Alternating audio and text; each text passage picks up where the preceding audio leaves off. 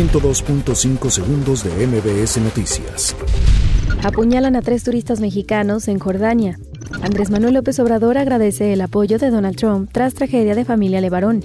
Atacan a familia de la Fiscalía de Ciudad Juárez, Chihuahua.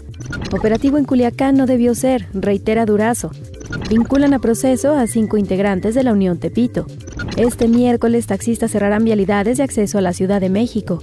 Con falta de ortografía develan nombre de Eberto Castillo en legislatura del Estado de México. Diputados avalan revocación de mandato y consulta ciudadana. Legisladores dan revés a ajustes del Senado en condonación. Regresa a minuta.